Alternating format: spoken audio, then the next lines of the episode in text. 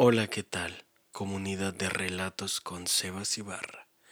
Agradeciendo una vez más que estén esta noche escuchándome. También para recordarles que no se olviden de suscribirse a mi canal de YouTube, donde estaré subiendo contenido interesante, así como también seguirme en mis redes sociales. Busquen en la página de Facebook Relatos con Sebas Ibarra de vez en cuando subo cosas interesantes por ahí que pueden llamarles un poco la atención. Por lo pronto, comenzamos.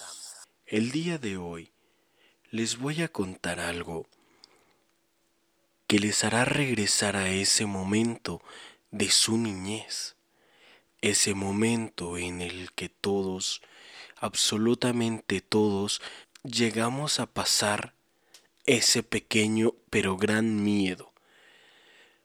Les estoy hablando nada más y nada menos del hombre de los sueños. En enero del 2006, un psiquiatra de Nueva York recibió una consulta a una de sus pacientes como un día cualquiera. En aquella sesión, la joven le explicó que había soñado en repetidas ocasiones con un nombre al que ni siquiera conocía. Tenía una calva incipiente, las cejas muy gruesas y los labios extremadamente finos, en especial el superior. Mientras oía la descripción, el facultativo dibujó el retrato del sujeto. No le dio mayor importancia y lo dejó sobre la mesa. Las tornas cambiaron cuando en sus siguientes consultas dos pacientes más aseguraron haber visto al mismo hombre en sueños.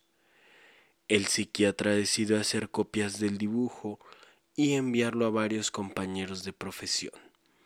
Meses después vieron que el número de personas que habían soñado con él no paraban de aumentar y optaron por crear una página web en las que se registraran todas sus apariciones los facultativos descubrieron que el misterioso hombre se había colado en los sueños de cerca de dos mil personas.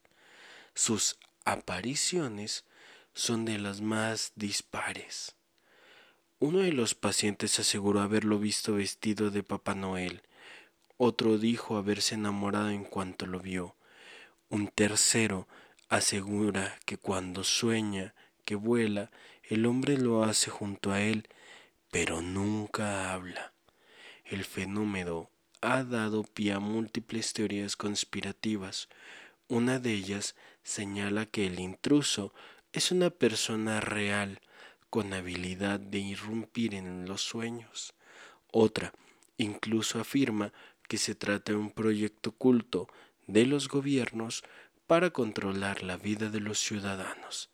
Las hipótesis más científica, sin embargo, indica que el rostro forma parte de la conciencia común. ¿Y a ti alguna vez se te ha presentado en tus sueños?